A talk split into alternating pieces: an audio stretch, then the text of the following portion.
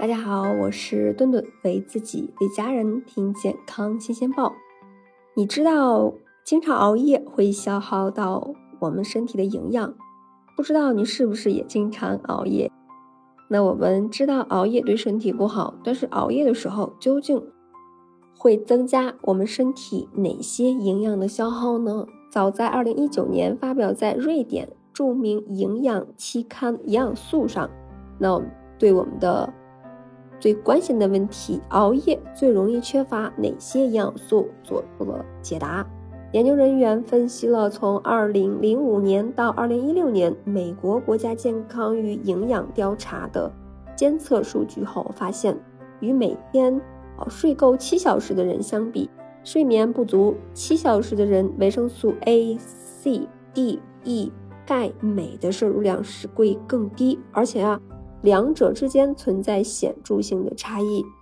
那其他研究也证明了熬夜会增加我们身体对于维生素 C、维生素 E 以及 B 族维生素的消耗。我们都知道，维 C 和维 E 都是我们身体内最重要的抗氧化性物质。熬夜的时候，我们自己可以追剧追得挺开心，但是呢，身体的状态却处于一种高压时的一样的状态，都会刺激身体产生应激反应。进而就会导致体内的皮质醇和儿茶酚胺两种具有一定的细胞毒素的物质的水平的升高了。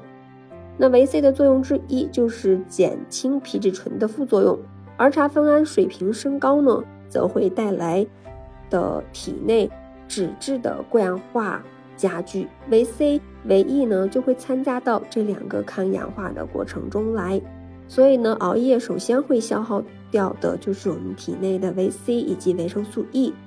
那 B 族维生素呢，则是一个大家族，家族成员有的能够为我们的神经提供养分，维持神经和肌肉的兴奋性；有的呢，则是会参与到我们身体能量的代谢中。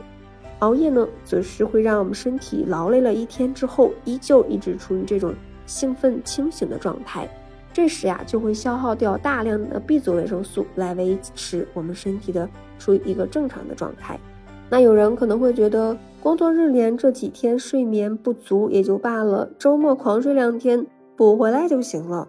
然而事实却是残酷的，补觉并不能把熬走的健康补回来。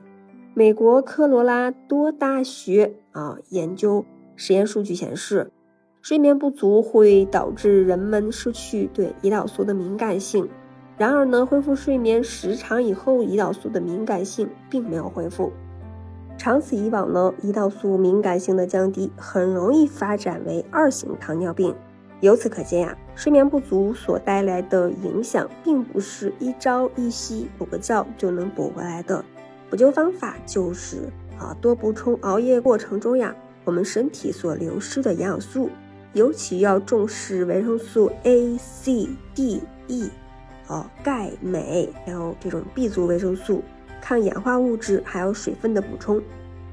可以多吃一些富含抗氧化成分的食物，包括富含维 C 的食物，比如说橘子、橙子、柚子，或者说富含番茄红素的西红柿，富含花青素的，呃，紫甘蓝、紫薯、蓝莓。